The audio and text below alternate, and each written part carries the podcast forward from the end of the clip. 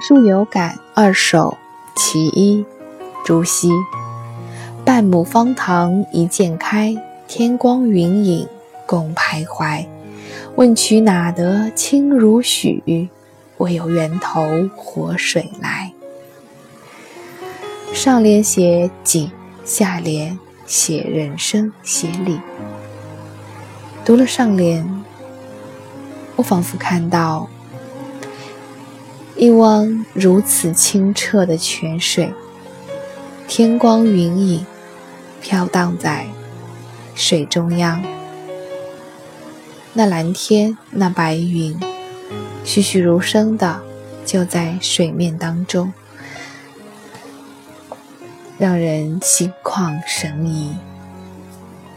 而这泉水，这半亩方塘为何如此清澈？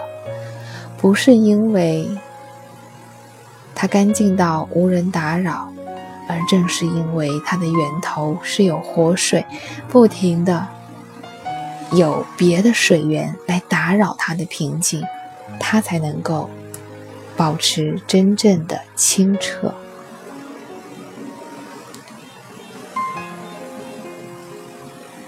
这诗名字叫做《观书有感》。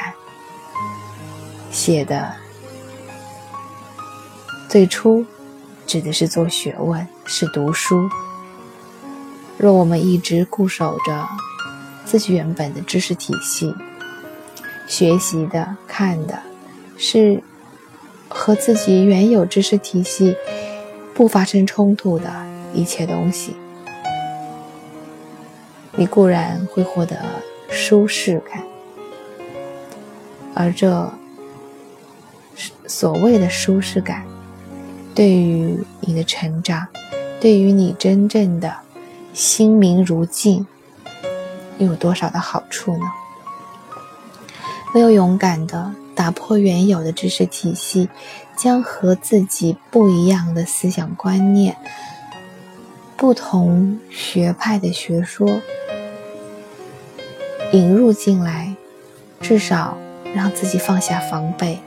去看那些和自己固有的体系相冲突、不相容的东西，让他们来挑战自己，让自己去在自己的心中说服他们。唯有如此，你才能够获得成长。我们读心理学的书，门派之争非常的严重。从精神分析到行为主义，到认知疗法，到人本主义，到现在许许多多、几十上百种的不同的治疗方法之间，有相冲突的，有完全不一样的，有相似的，有相联系的。如果你选定了其中一个门类，深入的走下去，当然可以。可是。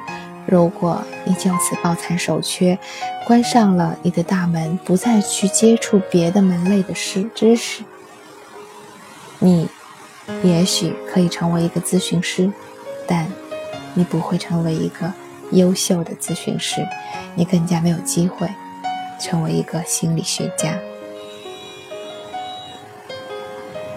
唯有以更加开放的态度，包容并蓄的。去学习各种各样不同的门类，不仅包括心理学的不同的分支，更包括哲学，包括哲学的各种分支，甚至包括宗教。当你这样去学习的时候，你发现，所有关于人生的东西。无论是心理学的各门各派，还是哲学的各门各派，又或者各种不同的宗宗教的门派，他们归根溯源，会有一个最根本、最核心的东西是一致的，但是他们会有各种不同的方法去解释和认识这个世界以及人生。当你有机会走到这一步，你。才会获得分区哪得清如许的状态，你也才有资格感叹半亩方塘一鉴开，天光云影共徘徊。